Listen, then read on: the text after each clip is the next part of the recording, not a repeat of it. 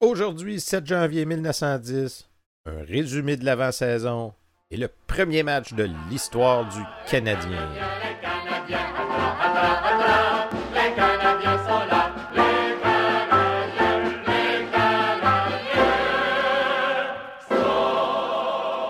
Bonjour à toutes et à tous, bienvenue à la présentation du premier match de l'histoire du Canadien de Montréal, une présentation de Raconte-moi mes ancêtres.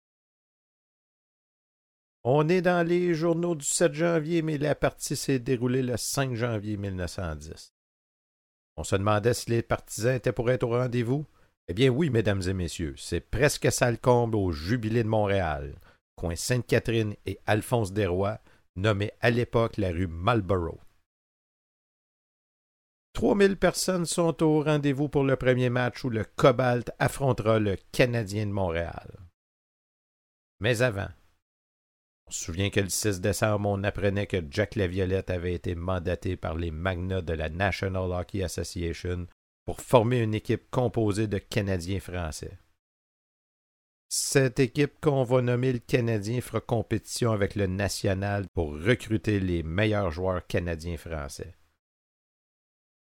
Du côté du Canadien, on s'est assuré évidemment des services au départ de Jack Laviolette, qui lui a pris comme bras droit le gardien de but Joseph Katerinich. Si on se souvient bien, Jack nous avait promis dès le départ que Didier Pitt et Skinner Poulain étaient pour faire partie de l'équipe. Dans le cas de Poulain, les Wanderers l'avaient signé avant que le club canadien soit complet. Alors, telle la règle établie, les Wanderers ont dû céder Poulain aux Canadiens. Pour ce qui est du cas de Didier Pitt, on va y revenir plus tard. On a essayé de signer Miller, mais finalement, c'est Ed Descaries qui va prendre la position de centre. Il y a le jeune milicien Art Bernier qui fut une acquisition assez facile pour Jack. Aussi, le jeune vétéran de Cornwall, Newsy Lalonde, qui comme Pitre avait signé avec le National, mais finalement va aboutir avec le Canadien. Dans le cas de Didier Pitt, on le sait, ce fut toute une saga, qui en fait n'est pas terminée. Rappelez-vous que le 5 janvier, Pitre avait perdu sa cause, mais parlait d'aller en appel. Alors, est-ce qu'il sera de l'alignement? ce qu'on saura dans quelques instants.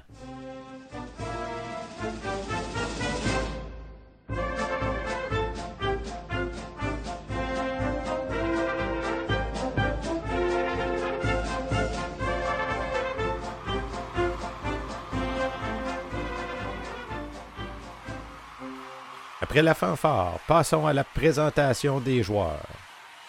À noter, les joueurs n'avaient pas de numéro en 1910. Alors, à l'aile gauche, de Smiths Falls en Ontario. Georges Vincent, Skinner, Poulain.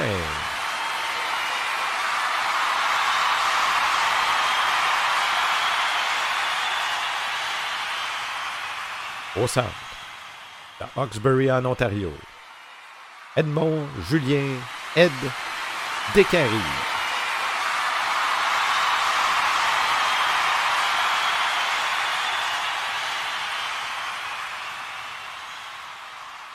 à l'aile droite. De Kingston en Ontario. Arthur George Art Bernier.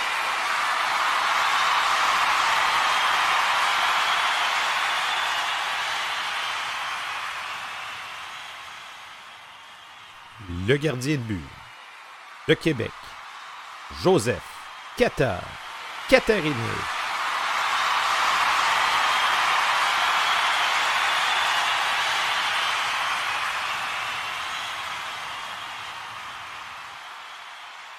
le Rover, de Cornwall en Ontario, Edward Newsy Lalonde.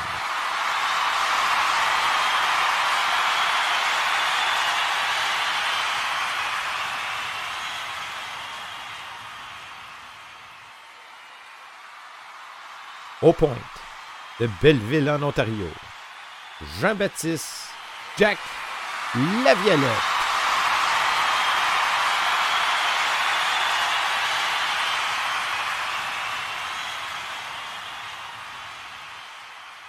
Et finalement, au couvert, de Salaberry de Valleyfield, Didier Cannonball Pitt.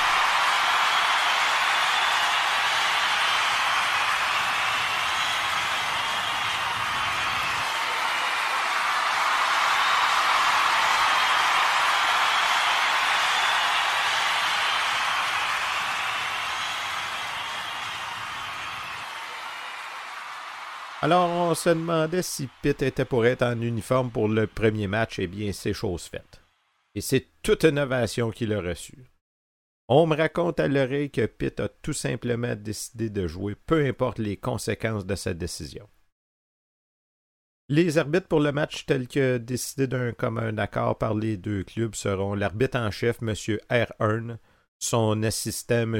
Reg Percival, les chronométreurs, messieurs W.B. Naylor et H. Raymond. La première mi-temps, oui, parce qu'à l'époque, on jouait deux demi de 30 minutes. La première mi-temps est une présentation de Raconte-moi mes ancêtres. Raconte-moi mes ancêtres, la chaîne YouTube où on vous raconte l'histoire de vos ancêtres. Le jeu. Première mi-temps. De la mise en jeu, le Canadien attaque, mais Jones repousse. La défense du Canadien est appelée à protéger Kata et Jack Laviolette fait une descente sur la bande. Descaries tire après avoir reçu la passe, mais Jones bloque avec son estomac. Didier, Didier, hurle la foule et Pitt part à fond de train. Very enlève la au passage et Lalonde répète le tour à Steve. Les joueurs s'oublient. Plusieurs vont à la clôture. Les alliés des deux clubs font peu de travail. La glace trop vive semble nuire à leur enjambée. Lalonde enlève le puck à Clark, passe à Descaries qui lui retourne après avoir déjoué Smell. Dans sa précipitation pour tirer, Lalonde tombe sur le dos mais réussit quand même à déjouer Jones. Le public tripping de joie. Le Canadien a compté le premier point.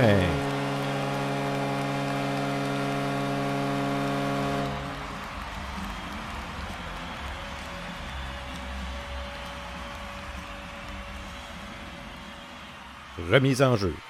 Course inutile de Poulain. Vert tire deux fois, mais Kata, le députant, fait deux arrêts superbes. De nouvelles passes mènent les Canadiens 10 pieds début de Jones. Lalonde tire. L'imperturbable Chief arrête le caoutchouc rebondi. Poulain l'enlève dans le filet. Un deuxième point pour le Canadien. Nouveau hurrah. Les mouchoirs s'agitent. Le compte est de 2 à 0.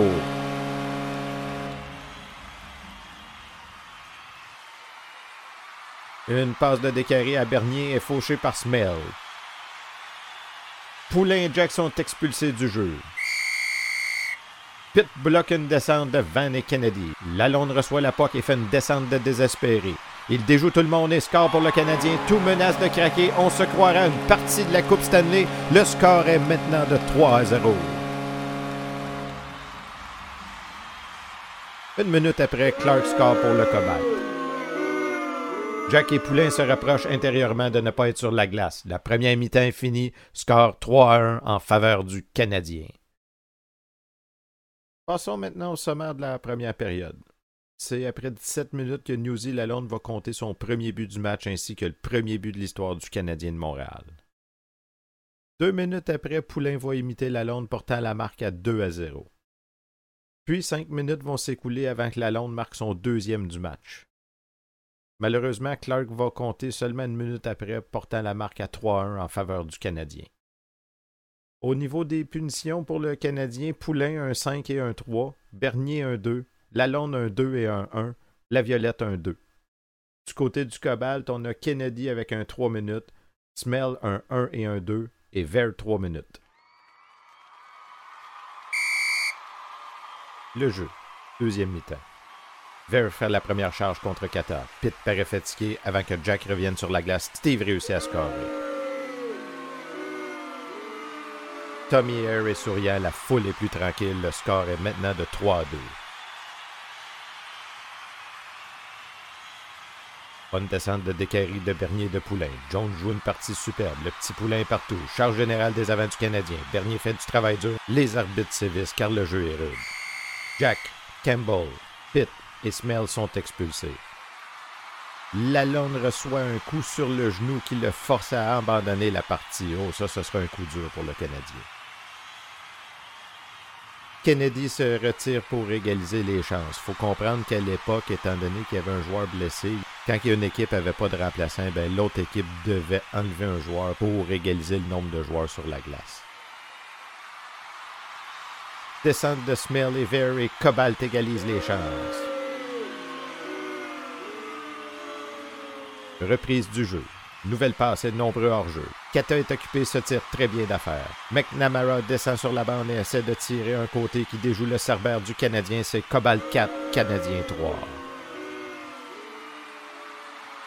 Bernier travaille comme un forcené. Poulain le second avec courage. Descaries monte le puck et l'ancien sergent de Kingston déjoue Jones. Le score est maintenant égal 4 à 4.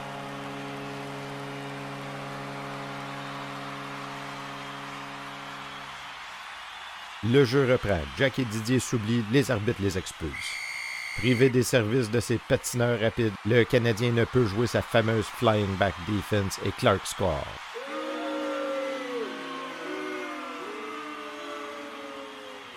Kata n'a pas la figure d'un homme satisfait. Le score est maintenant de 5 à 4 pour Cobalt. Toujours à cause des mêmes absences, Mel réussit à scorer la dixième partie alors que a fait deux arrêts qui auraient fait le bonheur de Whitney Merritt.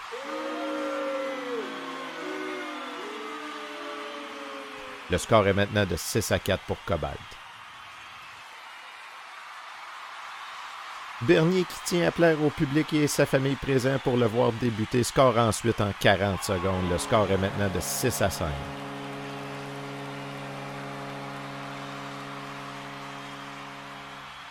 Jack Laviolette revient sur la glace et score après une minute de jeu. La foule témoigne sa satisfaction par des hurrahs qui font trembler les verres de chez Joe Twin. Le score est maintenant égal 6 à 6. Le temps est fini. Passons maintenant au sommet de la deuxième. Tout d'abord, le Cobalt va prendre les devants avec deux buts de Vert et un de McNambra. Quelques minutes après, Bernier va égaliser le score 4 à 4. Les deux clubs vont s'échanger deux buts, à commencer par Clark et Smell pour le Cobalt, avant que Bernier marque à son tour et finalement Jack qui va jouer les héros à sa sortie du cachot et marquer son premier but dans l'uniforme du Canadien. Le score est maintenant de 6 à 6. OK, là, il faut se remettre dans le contexte que c'est la première partie de la National Hockey Association et on ne sait pas trop c'est quoi les règlements à l'effet d'un match nul. C'est dans le journal Le Canada qui nous fait une excellente description du match va nous expliquer ce qui se passe.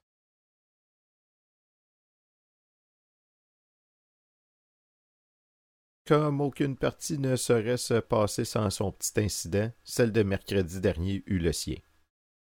Vers la fin de la joute, Jack Laviolette, qui se reposait pour avoir jeté son bâton dans les jambes de Vert, sauta tout à coup sur la glace et prétendit que le temps réglementaire de la joute était écoulé. Les chronométreurs se regardèrent avec étonnement et Jack opposa à leur argument le fait que l'horloge aux mille couleurs de M. Pat Doran marquait trente minutes. Tommy Air vint se mettre de la partie et un feu roulant de protestation faillit mettre le feu à la glace. Comme toujours, ce fut la montre des chronométreurs qui régla la question. Le God Save the King fut attaqué par la fanfare, mais le public qui en était à se demander ce que cela voulait bien signifier comprit que les équipes n'attendaient plus jouer. Les chronométreurs ayant opté en faveur de la réclamation de la violette. Le score de 6 à 6 ne plaisait pas aux amateurs. Plusieurs quittèrent le patinoire en protestant mais les plus sages attendirent quelques instants. Les officiers des deux clubs consultèrent les règlements de l'ECHA que la National a adoptés et virent que les deux clubs devaient retourner sur la glace et que le premier point enregistré décidait de la victoire. Ce fut le mouvement le plus à propos de la soirée. Le jeu, période supplémentaire. Le jeu est mené à grande allure. Kata est sérieusement occupé à défendre sa cage. Le jeu est transporté à l'autre bout de la glace. Au poulet score après 5.35. Le Canadien a gagné son premier match.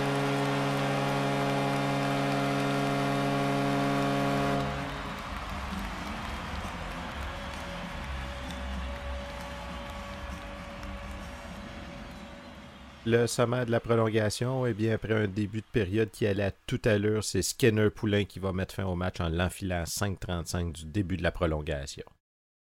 Et qu'on aurait aimé ça assister à ce match-là. Ceci met fin à la balado d'aujourd'hui. Si vous avez aimé, n'hésitez pas à en parler à vos amis.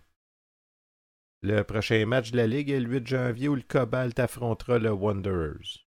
Donc d'ici là, il ne se passe pas vraiment grand-chose dans le monde du hockey. En fait, tant dans les journaux francophones qu'anglophones, j'ai rien trouvé qui parle de la Ligue avant le 14 janvier. On se revoit donc dans une prochaine balado pour la revue de presse du Canadien du 14 janvier